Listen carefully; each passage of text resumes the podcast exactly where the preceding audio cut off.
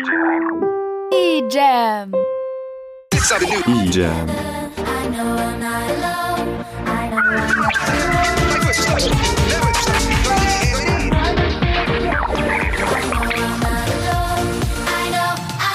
Idziemy. Idziemy. Der offizielle EM Podcast.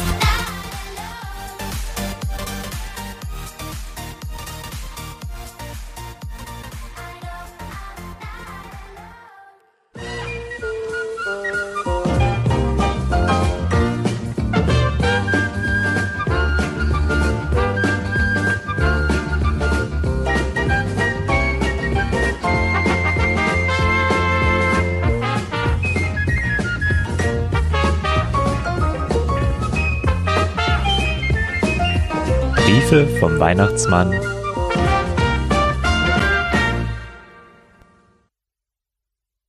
Klippenhaus, Ende der Welt beim Nordpol, Weihnachten 1925.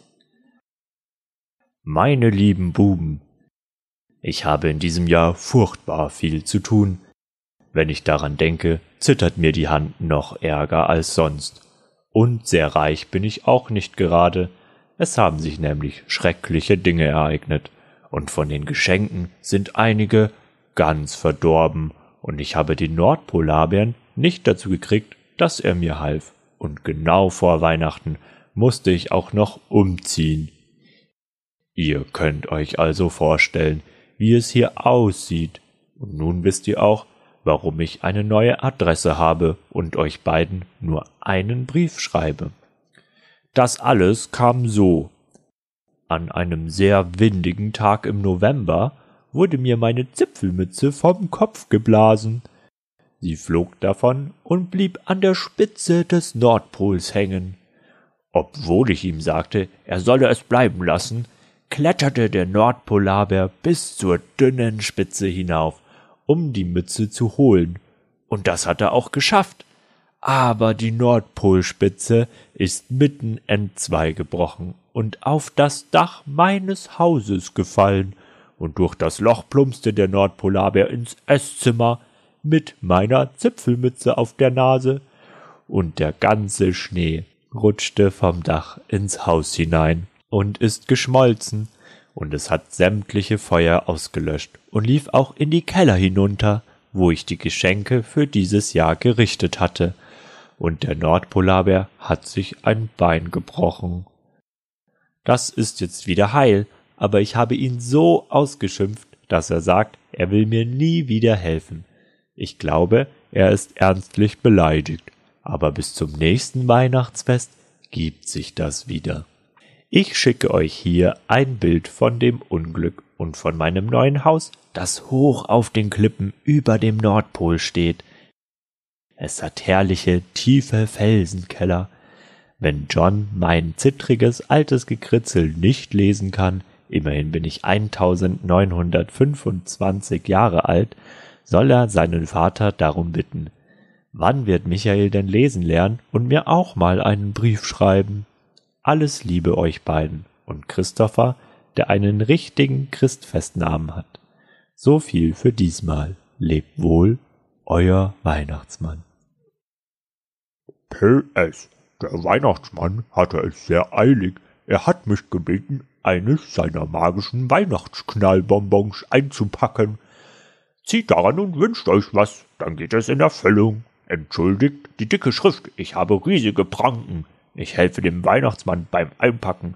Ich wohne bei ihm. Ich bin der große Polarbär. Klippenhaus Ende der Welt beim Nordpol, Montag, den 20. Dezember 1926. Meine lieben Buben, in diesem Jahr bin ich noch zittriger als sonst. Schuld ist der Nordpolarbär. Das war der lauteste Knall, den die Welt gehört hat. Und das riesigste Feuerwerk, das es überhaupt je gab. Der Nordpol ist davon richtig schwarz geworden und alle Sterne wurden durcheinander geschüttelt. Der Mond ist in vier Stücke zerbrochen und der Mann im Mond ist in meinen Küchengarten gefallen. Er hat erstmal eine ganze Portion von meiner Weihnachtsschokolade aufgegessen, bis ihm angeblich nicht mehr schlecht war. Dann ist er zurückgeklettert, um den Mond wieder zusammenzusetzen und die Sterne aufzuräumen. Danach stellte ich fest, dass die Rentiere sich losgemacht hatten. Sie rannten überall in der Gegend herum, rissen Zügel und Seile auseinander und schleuderten die Geschenke durch die Luft. Sie waren ja schon zum Aufbruch bepackt, müsst ihr wissen. Ja, erst heute Morgen ist das alles passiert. Es war ein ganzer Schlitten voll Schokoladensachen, die ich immer frühzeitig nach England schicke. Hoffentlich haben eure Sachen nicht zu sehr gelitten. Aber der Nordpolarbär ist doch wirklich ein Dummkopf, findet ihr nicht? Und es hat ihm kein bisschen leid getan. Natürlich ist er es gewesen. Wer sonst? Erinnert ihr euch, dass ich voriges Jahr seinetwegen habe umziehen müssen? Im Keller meines alten Hauses befindet sich aber noch der Drehgriff, mit dem man das Boreasleuchten anstellen kann. Der Nordpolarbär wusste genau, dass er ihn nie und nimmer anrühren darf. Ich drehe ihn auch nur an ganz besonderen Festtagen auf, wie zum Beispiel Weihnachten. Polarbär behauptet, er habe gedacht, der Hahn sei außer Betrieb, seit wir umgezogen sind.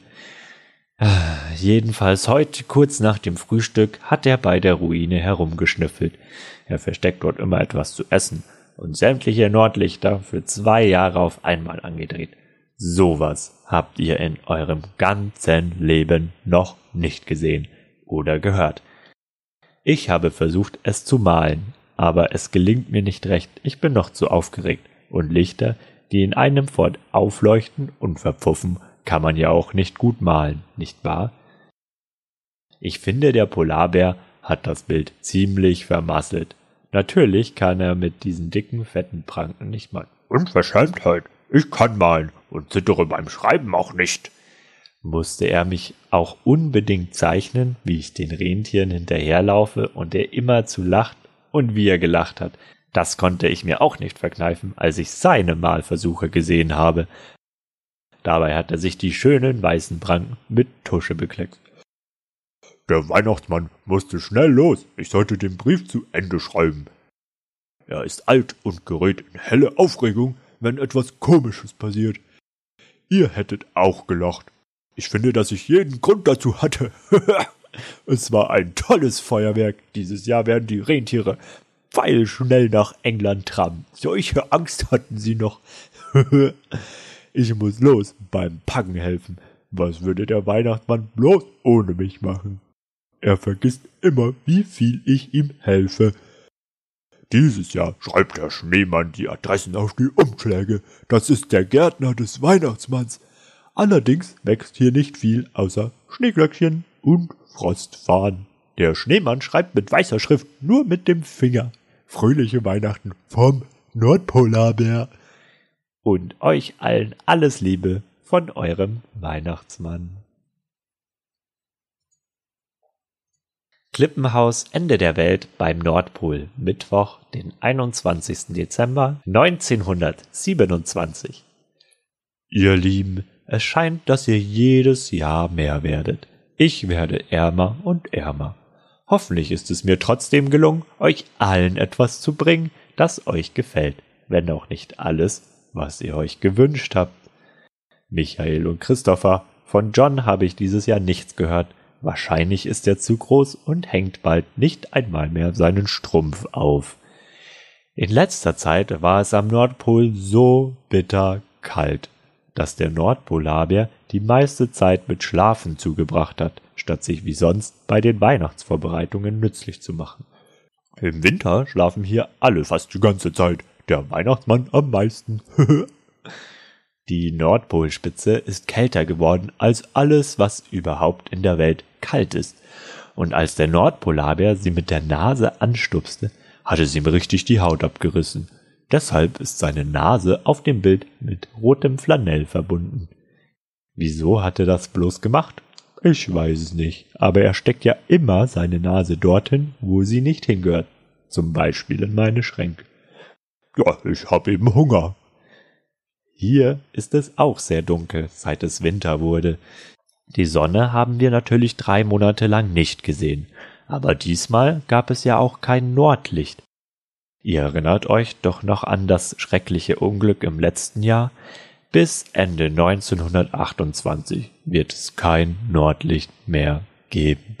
Der Nordpolarbär hat seinen Vetter und entfernten Freund, den großen Bären, dazu bewegen können, dass er extra hell für uns scheint. Und in dieser Woche habe ich mir einen Kometen gemietet, um Licht beim Packen zu haben. Aber so ganz das Richtige ist das nicht. Der Nordpolarbär ist in diesem Jahr auch nicht vernünftiger geworden. Ich bin ausgesprochen vernünftig. Ich habe sogar gelernt, mit der Feder im Mund zu schreiben, statt mit dem Pinsel. Gestern hat er den Schneemann im Garten mit Schneebällen bombardiert und ihn über den Rand des Felsens geschubst, so dass er in meinem Schlitten hineinfiel, der unten stand. Eine Menge Sachen sind dabei kaputt gegangen, der Schneemann auch. Was von ihm übrig war, habe ich zum Teil für mein weißes Bild verwendet. Wir werden einen neuen Gärtner bauen müssen, wenn weniger zu tun ist. Neulich hat mir der Mann im Mond einen Besuch abgestattet. Vor vierzehn Tagen genau genommen. Das macht er oft um diese Jahreszeit, wenn es ihm auf dem Mond zu einsam wird. Dann machen wir ihm einen feinen kleinen Plumpudding, davon kann er gar nicht genug bekommen. Wie immer hat er kalte Finger, und da hat der Nordpolarbär Löwenmaul mit ihm gespielt, um sie zu wärmen. Natürlich hat er sich die Finger dabei verbrannt, und da hat er sie abgeleckt, und der Brandy hat ihm auch geschmeckt, und der Bär hat ihm dauernd nachgeschenkt, und schließlich ist er auf dem Sofa eingeschlafen. Dann bin ich in den Keller gegangen, um Knallbonbons zu machen, und er ist vom Sofa gerollt, und der böse Bär hat ihn unter das Sofa geschubst und ihn dann schlicht vergessen.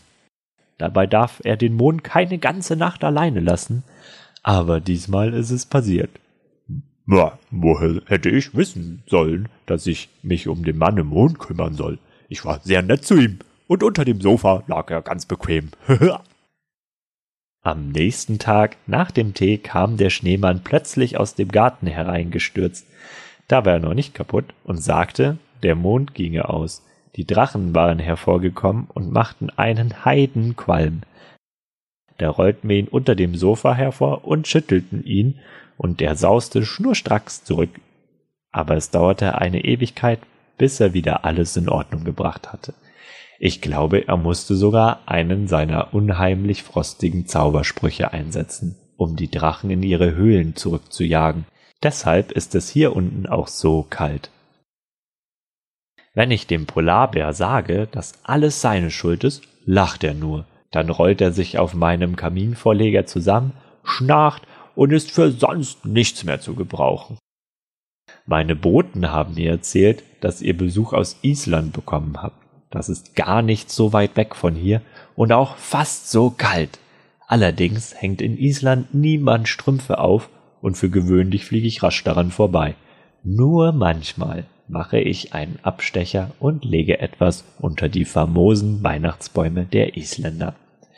Normalerweise führt mich mein Weg über Norwegen, Dänemark, Deutschland, die Schweiz und dann wieder zurück über Deutschland, Nordfrankreich, Belgien und nach England. Auf dem Rückweg überquere ich das Meer und manchmal Island. Und dann kann ich die flimmernden Lichter in den Tälern unterhalb der Berge sehen. Aber dann bin ich auch schon weiter. Meine Rentiere galoppieren so schnell wie möglich. Sie sagen immer, sie hätten Angst, ein Vulkan oder ein Geysir könnte unter ihnen ausbrechen. So weit, so gut. Dieses Jahr habe ich euch einen ziemlich langen Brief geschrieben weil es nichts gab, was ich hätte malen können, außer der Finsternis, dem Schnee und den Sternen. Euch allen alles Liebe und viel Glück im neuen Jahr. Euer euch liebender Weihnachtsmann.